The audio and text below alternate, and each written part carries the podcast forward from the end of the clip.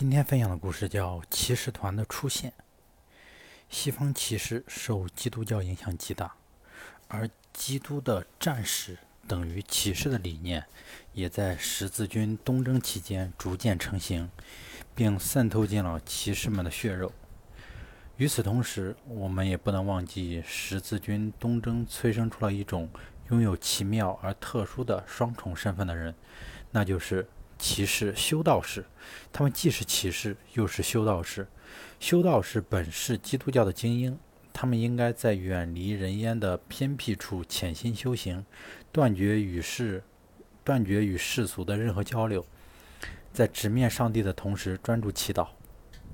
但十字军东征促使宗教精英与世俗精英的结合，而这类特殊的战士也在历史舞台上有着抢眼的表现。我们将骑士修道士组成的团体称为骑士修道会或者骑士团。建立骑士团的初衷其实是为了在圣地对朝圣者与十字军士兵提供长期的照料与援助。不料，骑士团的军事色彩逐渐加强，圣地及其周边的警戒与防御。也成了他们的主要职责。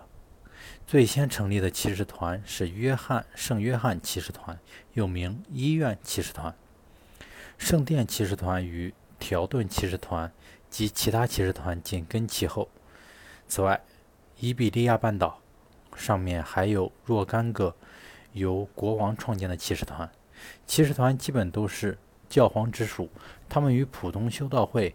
遵守同样的戒律，但不会像一般修道士那样专心祈祷与典礼。他们比普通骑士更加勇猛果敢，令敌人闻风丧胆，以武力为上帝与基督教世界效力。节选自《图说骑士世界》。